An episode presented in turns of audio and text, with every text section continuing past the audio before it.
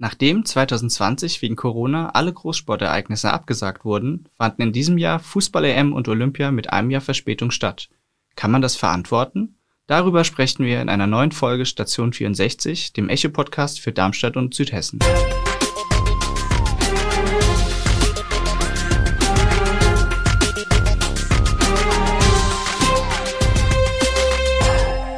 Gude aus der Echo-Redaktion. Mein Name ist Lars Leitsch und ich rede heute mit meiner Kollegin Katrin Mader über Sport. Genauer gesagt über Profisport in der Corona-Pandemie. Olympia und der M waren ja die großen Ereignisse in diesem Jahr. Katrin, hast du dir das angeschaut? Ja, hallo, erstmal auch von mir und Lars. Ich habe es tatsächlich nicht geschaut, aber natürlich habe ich den ein oder anderen Medienbericht darüber wahrgenommen. Hast du viel geschaut?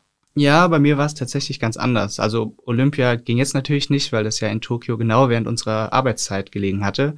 Aber da habe ich mir abends dann auch immer die Zusammenfassung angeguckt. Und bei der EM war ich natürlich ganz groß am Start und habe mir da jedes Spiel angeguckt, was nur irgendwie ging.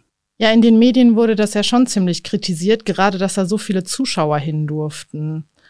Beim EM-Finale waren schließlich 60.000 Menschen im Wembley-Stadion. Ähm, wie siehst du das denn? Ja, also ich kann die Kritik da natürlich äh, verstehen, vor allem wenn man sich das Pandemiegeschehen anschaut. Also ich war da auch ganz erstaunt, als da auf einmal so viele Menschen ja im Stadion waren und konnte es nicht so wirklich glauben. Wie es überhaupt dazu kommen konnte, darüber haben wir mit Nadine Peter geredet. Ähm, sie ist die Leiterin der Sportredaktion Südhessen. Es ist glasklar, dass Weltverbände, Sportdachverbände wie die UEFA, die FIFA oder auch das IOC eine enorme Macht über nicht nur den Sport haben, sondern auch ähm, über die austragenden Städte oder Länder, in denen die Großereignisse stattfinden. Ich denke, an der Stelle ist das Beispiel der Fußball-Europameisterschaft 2020, die jetzt ja durch die Corona-Pandemie im Sommer 2021 stattgefunden hat, ein ganz passendes. Denn da wurde sehr deutlich, ähm, mit welchen Mitteln die UEFA teilweise kämpft und austragende Städte an der Stelle auch unter Druck setzt schon relativ zu Beginn des Jahres, ich meine, es wäre Anfang Mitte März gewesen, hat die UEFA ihren Standpunkt sehr, sehr deutlich gemacht und gesagt, so nach dem Motto, komme was wolle, während der Europameisterschaft wird es keine Geisterspiele geben. Aber nicht nur vor der EM, sondern auch währenddessen hat die UEFA ja die Muskeln spielen lassen und die austragenden Städte massiv unter Druck gesetzt. Das zeigt auch die Art und Weise, wie es dann letztendlich zu den 60.000 Zuschauern im EM-Finale in London überhaupt kommen konnte. Ganz aktuell war damals dann, dass die UEFA London damit gedroht hat, der Stadt London das Finale zu entziehen. Das hat ja bekanntlich im Wembley Stadion stattgefunden und da sollten aber, ich meine ursprünglich maximal 25.000 Zuschauer ähm, dabei sein. Das war eine Vorgabe auch durchaus der britischen Regierung. Und die UEFA hat gesagt, wenn ihr davon nicht abweicht und bis zu 60.000 60 Zuschauer zulasst, dann verlegen wir das Finale sehr wahrscheinlich nach Budapest. Wenn man das so hört, drängt sich bei mir auf jeden Fall der Eindruck auf, dass es da vor allem um Geld geht oder Geld zumindest eine ziemlich, ziemlich große Rolle gespielt hat. Es ist natürlich unstrittig, dass es bei Großereignissen wie einer Olympiade oder auch einer Fußball-Europa- oder Weltmeisterschaft natürlich immer auch ums Geld geht. Also das wäre gelogen, wenn es nicht so wäre.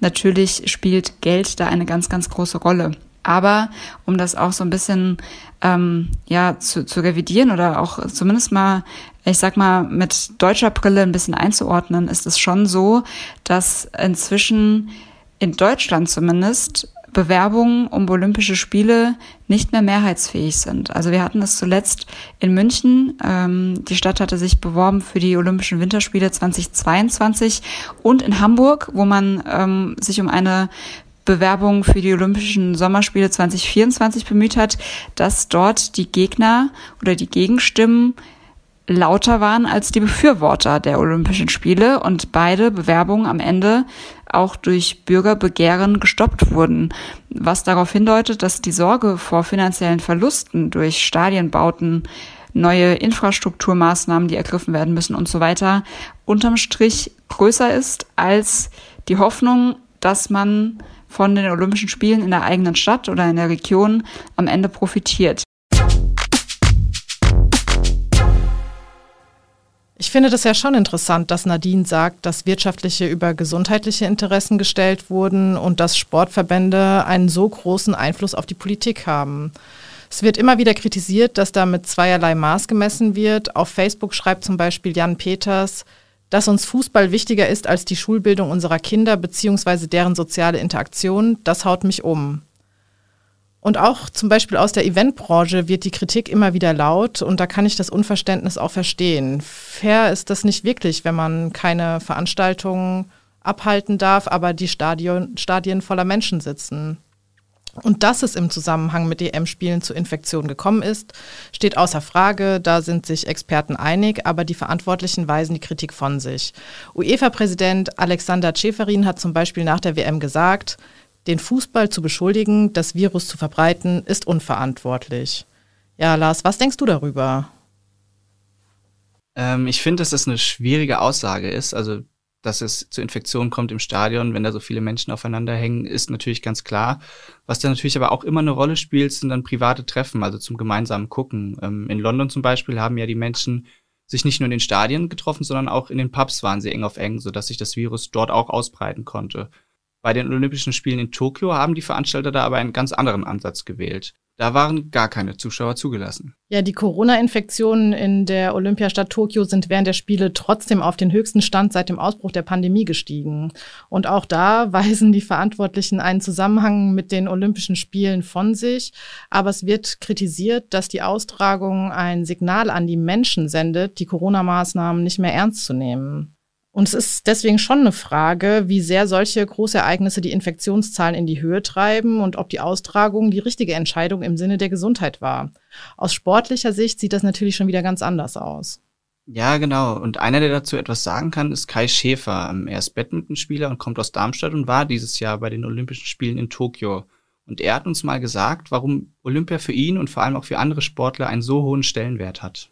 Ja, Olympia findet nur normalerweise alle vier Jahre statt. Und das heißt, man hat ja nicht so viele Chancen, äh, bei diesem Event dabei zu sein. Und die mediale Aufmerksamkeit ist einfach ja, bombastisch, muss man sagen.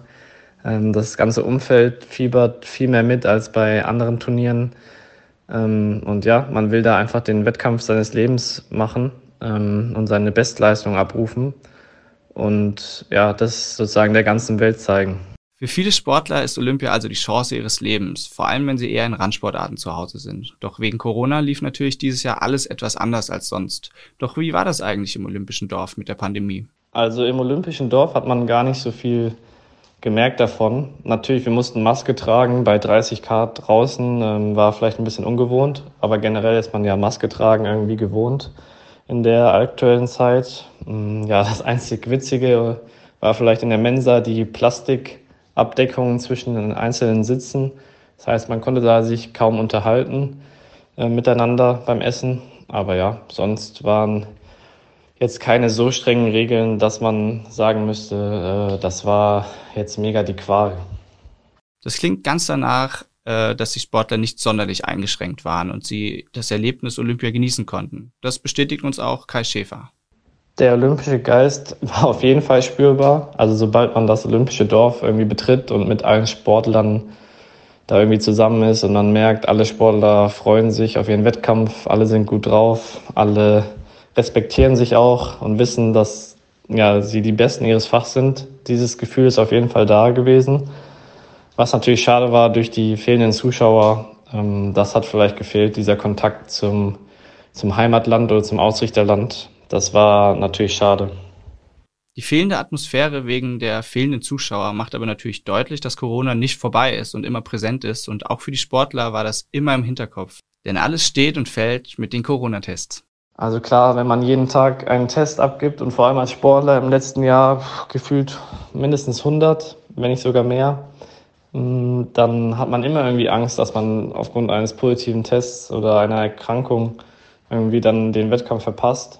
Aber vor Ort habe ich mich absolut sicher gefühlt.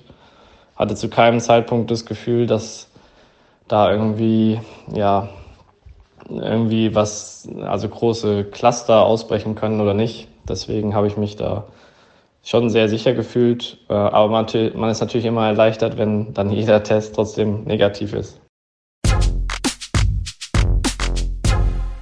Also auch wenn Kai Schäfer von einem olympischen Geist spricht, geht da bestimmt super viel verloren, kann ich mir vorstellen. Die Sportler lebten ja ziemlich isoliert und die Kontakte untereinander sind. Das hat die Essenssituation, die er ja schön beschrieben hat, ähm, echt begrenzt. Bei den vergangenen Spielen muss das wohl ganz anders gewesen sein, hat meine Recherche gezeigt. Ich habe nämlich tatsächlich einen Artikel gelesen und da stand drin, dass ähm, sonst es immer so war, dass in dem Welcome Package, was jeder Sportler ähm, bekommt, zum Beispiel auch Kondome drin waren. Dieses Jahr werden kann sich jeder seinen Teil dazu denken. Genau. Ähm, dieses Jahr sind die dann anscheinend äh, im Abschiedspackage nur enthalten. Und wer das nochmal nachlesen will, der kann das gerne tun auf echo-online.de und wir verlinken euch den Artikel auch in den Show Notes. Ja, aber stell dir mal vor, du bereitest dich vier Jahre auf die Olympischen Spiele vor und dann bist du positiv und kannst nicht dran teilnehmen. Das ist zum Beispiel dem deutschen Radfahrer Simon Geschke passiert. Der muss sich irgendwo bei der Anreise ja, infiziert haben, sodass bei der Einreise dann der Test positiv war und der war dann die ganze Zeit in einem Quarantänehotel. Durfte niemanden sehen, durfte die Fenster nicht aufmachen und hat wirklich zehn Tage alleine in diesem Hotel verbracht. Das ist doch auch hart, oder? Ja, das stelle ich mir auch absolut belastend vor. Und ich denke, wenn dann wirklich ein positives Ergebnis kommt, das, da bricht eine Welt für einen Sportler zusammen. Ja, also dass sowas auf jeden Fall einen totalen Rattenschwanz nach sich zieht, das haben die Lilien gerade am eigenen Leib erfahren müssen. Das erste Saisonspiel gegen den KSC musste aufgrund einiger Corona-Fälle und Quarantänefälle fast abgesagt werden. Und was das für die Mannschaft bedeutete, erklärt der Pressesprecher des SV Darmstadt 98, Jan Bergholz. Natürlich war die Situation für Trainer und äh, Spieler extrem schwer, einfach weil auch lange Unklarheit geherrscht hat, ähm, ob ähm, über die positiven Corona-Fälle hinaus ähm, noch Spieler in Quarantäne müssen. Und äh, dadurch entsteht natürlich eine gewisse Ungewissheit, die die Planbarkeit mit Blick auf den Spieltag natürlich ähm, ja, einfach ein Stück weit erschwert. Und prinzipiell ist es ja schon so, dass, äh, dass Abläufe vor so einem Spiel auch ja eingeübt, habitualisiert sind und eine äh, gewisse Routine und Planbarkeit unterlegt, um eine bestmögliche Vorbereitung zu gewähren. Ähm, das war in dieser Zeit natürlich schlichtweg nicht möglich. Und auch Cheftrainer Thorsten Lieberknecht hat ja bereits in der Phase sich dahingehend geäußert, dass aufgrund dieser dynamischen Lage er sein Training eigentlich nur von Tag zu Tag planen konnte.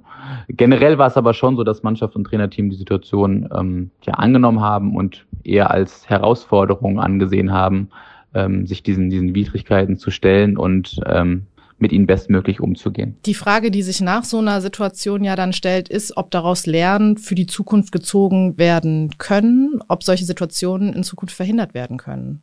Ja, die Vergangenheit hat ja gerade gezeigt, dass wir das ganz gut hinbekommen und dass unsere Maßnahmen greifen.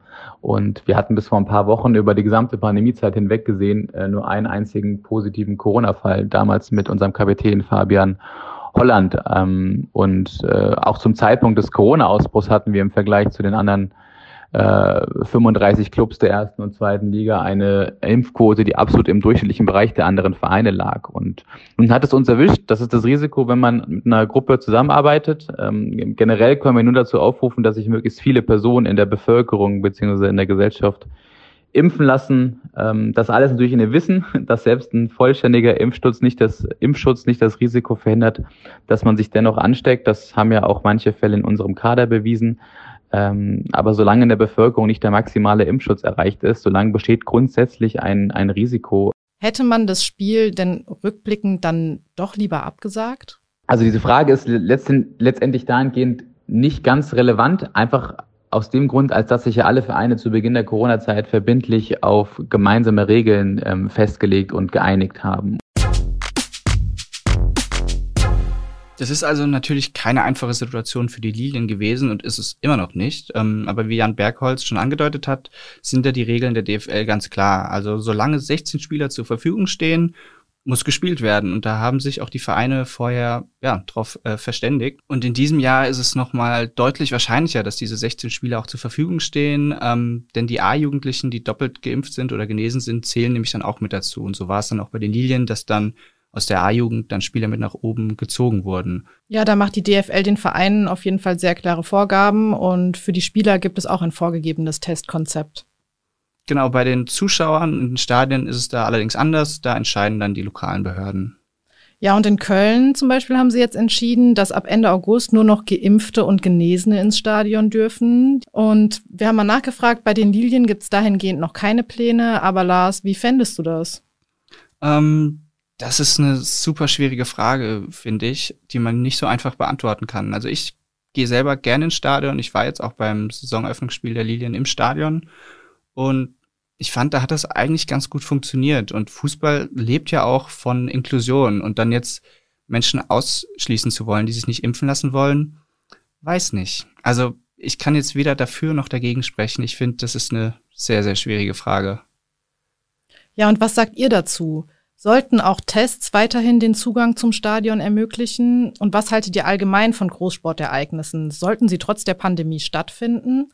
Schreibt uns einfach an audio.vrm.de oder in die Kommentare auf unseren Social-Media-Kanälen. Einfach bei Facebook, Twitter oder Instagram Echo Online in die Suchleiste eingeben und dann findet ihr uns.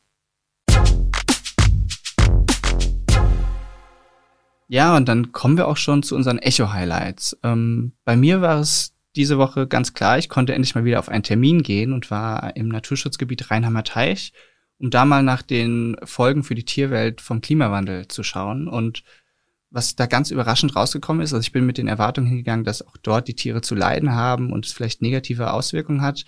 Ähm, Am Rheinheimer Teich ist es aber so, dadurch, dass es wärmer wird und der Teich nicht mehr zufrieren kann, sind da jetzt ganzjährig kleine Nagetiere, die sogenannten Nutrias da, vor einigen Jahren wäre das noch eine Sensation gewesen. Jetzt gehören sie da ganz normal zum täglichen Bild. Also das fand ich ganz spannend. Ja, das mit den Nutrias hört sich ja echt interessant an, Lars. Und äh, wann kann ich den Artikel lesen? Ähm, geplant ist, dass er am 16. August rauskommt. Ich bin gespannt und halte die Augen offen. Und wie ist bei dir, Katrin? Mein Echo-Highlight war, dass ich letzten Monat im Digitalprojekt war. Da konnte ich mich einen ganzen Monat einem Thema kümmern und ich habe mir die Schlaflosigkeit ausgesucht und war dann auch zu Besuch in einem Schlaflabor in Wiesbaden und habe mir die ganzen Hintergründe angeschaut, was dazu führen kann, dass wir nicht in den Schlaf finden. Und ähm, ja, ich bin echt happy mit dem Ergebnis und äh, ja. Ja, das kann sich wirklich sehen lassen, habe ich mir auch schon angeschaut. Also auch von mir eine Empfehlung. Ja, das war es auch schon wieder von der Station 64. Ähm, wenn ihr mögt, hören wir uns in zwei Wochen wieder. Bis dahin. Ciao. Tschüss. Das war die heutige Ausgabe von Station 64. Der Echo-Podcast aus Darmstadt liefert einen Rückblick auf die wichtigsten Nachrichten für Südhessen und den spannendsten und kuriosesten Themen aus dem Postleitzahlengebiet 64. Ihr wollt noch mehr spannende Geschichten, Reportagen und News aus eurer Region? Dann probiert doch einfach mal unser Plus-Angebot aus. Einfach reinklicken unter vrm-abo.de slash podcast. Ein Angebot der VRM.